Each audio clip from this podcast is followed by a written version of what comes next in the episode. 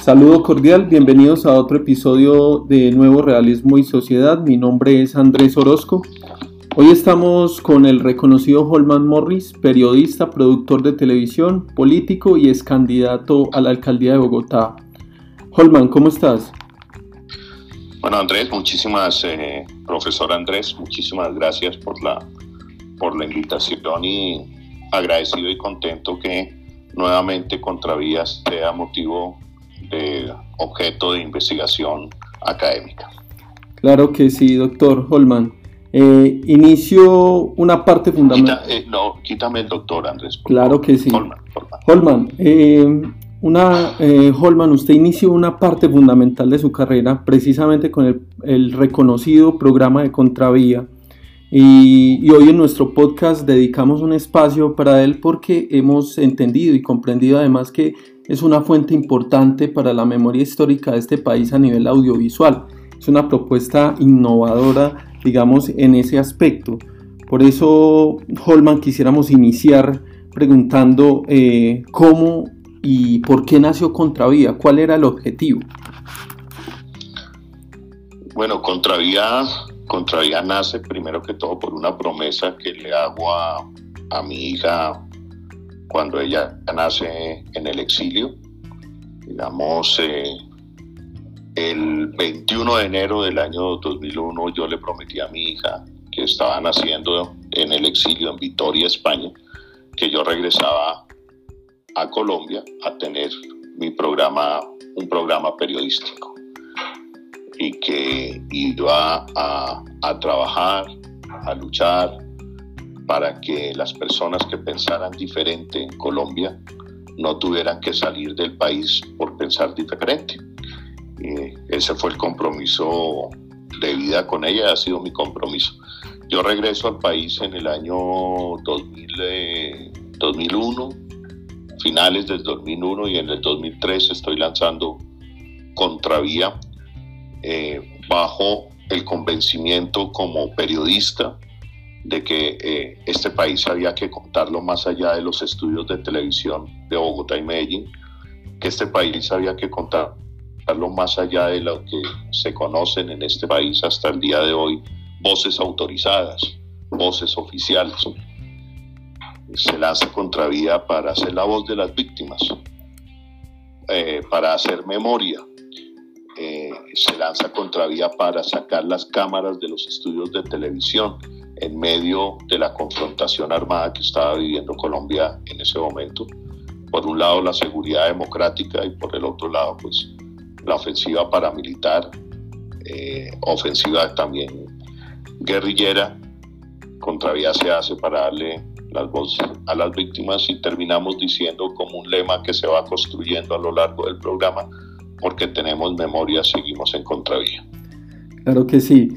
Eh, Holman, una pregunta que a mí siempre me surge cada que veo tus capítulos, que además son muy interesantes, los primeros son esenciales. ¿Cómo fue hacer periodismo alternativo durante la época de Álvaro Uribe? O sea, ¿qué implicó eso? Porque nada más hace poco hablaba yo con Julián Martínez y hablaba precisamente de todo ese proceso represivo ante todo ese pensamiento alternativo que había y todas esas miradas alternativas de la realidad. Sí, Andrés, yo cuando nace Contravía, que es el 20 de julio del 2003, precisamente estamos cumpliendo casi 18 años, algo así, 17 años. Eh, nosotros nunca nos imaginábamos eh, eh, lo que iba a representar el programa en medio de la apuesta por la seguridad democrática y la apuesta que hizo el establecimiento de este país. El establecimiento de este país, eso vale la pena que lo investigaran los periodistas. El establecimiento de este país y las Fuerzas Armadas de este país cierran filas en torno a la propuesta de la seguridad democrática de Álvaro Uribe Vélez. La seguridad democrática al final del día ni fue segura eh, ni, ni, fue democrática. Eh, era la guerra la guerra violando derecho internacional humanitario, violando derechos humanos, pero había que tomar, digamos, no había que tomar, sino tomaron decisión por esa guerra eh, violatoria de todos los derechos. Consecuencia de eso fueron los falsos positivos, pero nosotros nunca lo vimos, claro. Entonces resulta que paralela a la seguridad democrática nace un programa de televisión que abiertamente dice vamos a hacer la voz de las víctimas, vamos a ir a, a, los, eh, a los sitios de combate por una razón pues que yo aprendí hace muchos años en este país. Es decir, cuando suenan los clarines de la guerra, el periodista sabe que tiene que ir y tiene que estar en la primera línea porque las primeras víctimas de una guerra irregular y bueno, y también de las regulares, son los civiles, niños, ancianos, mujeres, jóvenes, y que el periodista tenía que estar ahí pues denunciando esa barbarie, y en eso se convirtió Contravía y por eso la persecución inclemente, infame, bárbara contra el programa de televisión Contravía, contra nuestras familias, contra los eh, camarógrafos, eh, eh, practicantes, yo, no ha habido, y aunque no lo quiera reconocer, ni lo van a, pasar a tiempo, yo creo, a ustedes, digamos, hoy, la nueva era, no ha habido programa periodístico de televisión en Colombia que haya sido más perseguido que Contravía, hasta el punto que nos llevaron al exilio, nos acabaron las cuentas, nos acabaron el prestigio y estamos vivos es de milagro. Claro que sí, Holman, y yo creo que, que, ese es precisamente el valor que yo he visto en Contravía, o sea, que ese tipo de periodismo y más en una época de, violencia tan álgida, de violencia política tan álgida como fue ese periodo, hasta hoy no, no ha existido. Eh, Holman, me, me, me, surgía, digamos, un interrogante, pues cuando uno ve como el guion, la organización de todo el proceso de grabación, eh, ¿Cómo fue ese acercamiento a las víctimas precisamente en un periodo tan conflictivo? Digamos, eso, eso es algo que, primero Andrés, cuando tú dices periodismo alternativo, digamos, eh, tienes razón y vale la pena decirlo, tienes razón porque eh, el periodismo que hacía Contravía no se hacía desde una gran casa productora comercial empresarial que son los grandes medios de comunicación hoy en Colombia. Son empresas industriales que pertenecen hoy a, grandes grupos económicos. Caracol, El Tiempo, El Espectador, RCN. Entonces, digamos, alternativo desde, desde ese punto de vista, pero en las formas es simplemente recuperar géneros periodísticos como la crónica, el reportaje, el debate y la entrevista.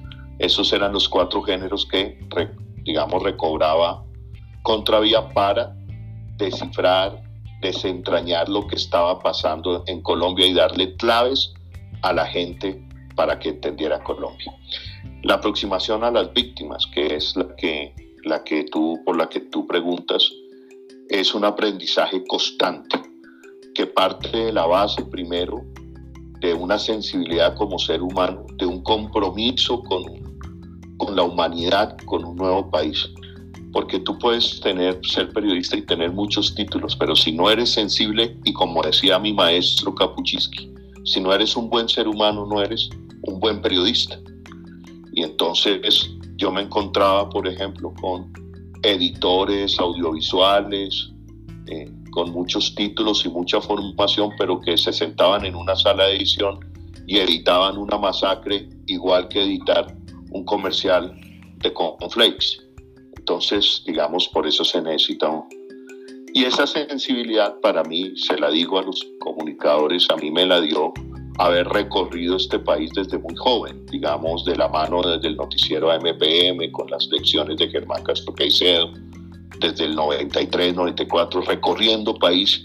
Y eso te va generando a ti un nivel de conciencia que cuando lo tienes es difícil de volverse es, difícil entregar tus ideales, tu visión, tu conciencia de país.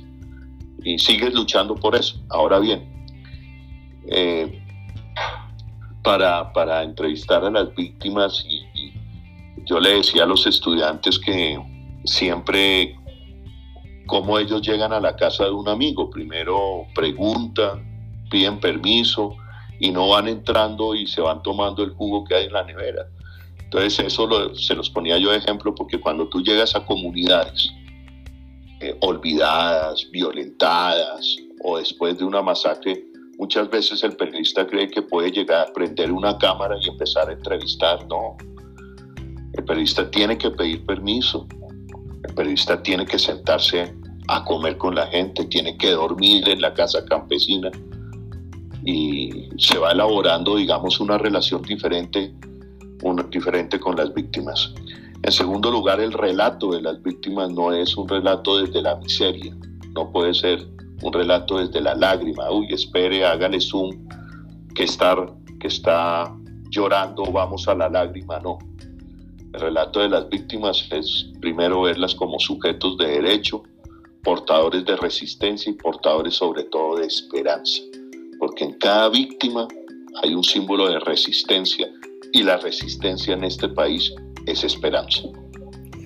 Claro que sí, Holman. Además, eh, yo creo que eso es como precisamente lo, lo, esencial de Contravía y es esa sensibilidad que se le pone a la situación. No la lastimería amarillista que hacen, digamos, algunos periodistas, eh, sino que es precisamente, eh, hablaba yo con Julián, periodismo de verdad y periodismo, digamos, de, de de lo que llaman oposición. Eh, hay verdades que el país necesita conocer, digamos que el periodismo ha sido una de las alternativas fundamentales para eso. Y que algunos terminan asumiendo, digamos, la tarea de políticos y no de periodistas. Y, entonces precisamente, Holman, yo creo que hay coherencia en eso y quisiera saber cómo pasas de ese periodismo a, digamos, a, la acción política. política. Claro. Esa, esa es una, digamos que yo creo que es la, ya, yo creo que es la pregunta, yo creo que es la pregunta clave y que es una pregunta, Andrés, que vale la pena que tú desarrollaras eh, desde el siguiente punto de vista, Andrés. Yo te decía, el periodista de este país, digamos en mi caso, cuando somos periodistas que hemos cubierto el conflicto armado en Colombia, la confrontación armada y el conflicto social en Colombia, cuando nos hemos metido a comunidades, cuando hemos estado con las víctimas y cuando el darle voz a esas víctimas y procurarle a este país darle elementos para entenderse, porque yo siempre he dicho todos los días que me levanto en Colombia, yo tengo que levantarme y decir, bueno, ahora qué elementos nuevos tengo que tener para explicarme una nueva realidad en Colombia, porque el vértigo de los hechos en Colombia hace que todos los días tengamos que explicarnos y entender en qué país vivimos. Ahora bien, cuando has vivido tú ese periodismo, e insisto, elevas el nivel de conciencia y eso te lleva a ser amenazado, a ser exiliado, a que te saquen del país. Lo que buscan ellos es quitarte la voz, quitarte la voz de denuncia. Y a mí me la quitaron en un tiempo. Correcto. Y tengo que salir, primero en el año 2000 me tuve que ir a España con unas consecuencias sobre mi vida, pero digamos, no me quejo ni voy para adelante. Regreso, salgo adelante, saco contravía vuelven las amenazas, vuelve la estigmatización. Me detuvieron en dos oportunidades. Acabaron, pretendieron acabar con mi vida, con la vida de mis hijos. ¿No es cierto? Me sacan del país. Regreso al país de la mano de Gustavo Petro. Saco adelante Canal Capital. Vuelven las amenazas, vuelve la persecución. Y entonces tú ahí dices, no más. Si la apuesta es por quitarme la voz, no. Y me doy cuenta como periodista, me doy cuenta que el tema no es seguir denunciando, porque quienes me sacaron, quienes me exiliaron, quienes dirigían el DAS, son senadores hoy de la República. Entonces la reflexión es, el tema no es el periodismo, el tema es que hay que cambiar el país, que hay que combatirlos a esos eternizadores del odio y del ocaso desde la política. Y si me quieren quitar voz, voy a tener una voz desde la política. Y los voy a confrontar políticamente. Y desde la política inicio el camino de cambiar el país. Conclusión de esto, es que al final del día encontré una nueva tribuna para seguir levantando mi voz, que fue la política, en un proyecto político que se llama La Colombia Humana, de la mano de Gustavo Petro. Por eso es que yo doy el salto a la política. Esta última pregunta debe, debe generarnos más reflexiones y yo cada día me las hago, Andrés, si me permites unos minutos más. Por supuesto. Por ejemplo, ¿por qué, ¿por qué el periodista del establecimiento o periodista de derechas ¿Por qué fácilmente puede transitar entre el periodismo, la política y volver al periodismo y no genera controversias en este país? La, la prensa gobernista, doctor eh, Holman. Claro, sí. claro, es decir, tú tienes el caso de María Isabel Rueda. María Isabel Rueda hace un tránsito al Senado, es congresista creo que por cambio radical, de, de directora de CUAP pasa a ser congresista, después de congresista columnista del tiempo y son periodistas que si tú te das cuenta y, es, y, pongo esto sobre la mesa del análisis de la comunicación y el periodismo en Colombia, son periodistas con, el, con los que yo tengo diferencias, pero que al final del día, entonces, por ejemplo, el caso de María Isabel Rueda. María Isabel Rueda tiene columna en el periódico El Tiempo, tiene columna, es eh, columnista diaria en la W, tiene reportaje en el periódico Tiempo. Se acabaron los periodistas en Colombia. El señor Yamid Amat es director de un noticiero, tiene un espacio de entrevistas en televisión, tiene un, espacio de columnista en, eh, en, en, eh, en, el tiempo y así, ¿no es cierto? Pero ellos sí pueden transitar de la política, Francisco Santos, Juan Manuel Santos, pero nosotros que tenemos una justificación, nos han perseguido, nos han querido asesinar, nos han querido quitar la voz. Y entonces aquí no se, no se trata al final del día de que, bueno, ¿cómo hago para ser periodista? Para continuar con mi periodismo, sí, pero primero tengo que asegurar mi vida y tengo que asegurar tener una voz. Y solamente eso la va a garantizar en Colombia el cambio y la transformación del poder político en Colombia. Es lo único que va a garantizar esto, soy un convencido de ello. Ahora bien, de otra reflexión que se está abriendo paso en estos momentos, Andrés, es todo el mundo se da el lujo de, decir, decir, estigmatizar, depositarlos la mala fe al petrismo, a Gustavo Petro de la Colombia humana. Pero ningún medio tradicional de este país es capaz de contratar un columnista caracterizadamente petrista. Todos se dan el lujo de hablarnos, señalarnos, ningunearnos, depositarnos la mala fe a diario, sistemáticamente, hasta haber convertido el petrismo en lo peor por encima del terrorismo en este país. Hasta allá han llevado la locura. Lo peor por encima del paramilitarismo. Porque, claro, para ellos tiene que ser lo peor porque le estamos disputando el poder político. Con, argumentos, además. Lo que no ha soportado, digamos, la prensa, esta prensa que, que denomina a los pensamientos alternativos de oposición es que no soportan los argumentos. Correcto. No, no, hay nunca, no, está el argumento nunca en la discusión, es la estigmatización, es ponernos rótulos. Y y poniendo rótulos tú no construyes una nación, no construyes una nueva sociedad. Termino con esta reflexión, Andrés. Ahora, ¿qué ha pasado desde lanzamiento de Contravía hoy? Que la aparición de las redes sociales empieza a romper los discursos hegemónicos y empieza a romper la impunidad. ¿No es cierto? Entonces, el tercer canal, que es ahora la propuesta comunicativa en la que yo estoy, construyendo hace tres meses todos los días. El tercer canal, digo yo, hace lo más honesto que debería hacer un medio de comunicación en este país. Decir cuál es su línea editorial y desde dónde mide, ve y lee al país. Lo medimos, lo vemos y lo leemos desde una mirada progresista. Lo decimos claramente. Claro lo que no vamos a hacer es darnos como un medio de comunicación eh, eh, inoloro, incoloro, atemporal, No, no, no, porque no, no, eso no existe. Los que se plantean que estos medios no tienen agenda política, claro que la tienen. Y es ahí la discusión. Por eso el tercer canal dice abiertamente, proponemos, propendemos por el fortalecimiento y la defensa de la Constitución del 91, de una cultura de derechos humanos, una cultura de paz, una cultura ambiental y tenemos una mirada progresista del país. Claro que sí. Doctor Holman, muchas gracias por estar aquí en Nuevo Realismo. De verdad que esta mirada es importante para estudiantes de aquí de la ciudad de Medellín, de la Universidad de Antioquia, Universidad Nacional, eh, de gente de todas las comunas de Medellín que nos escuchan y además pues de Colombia. Muchas gracias por estar acá.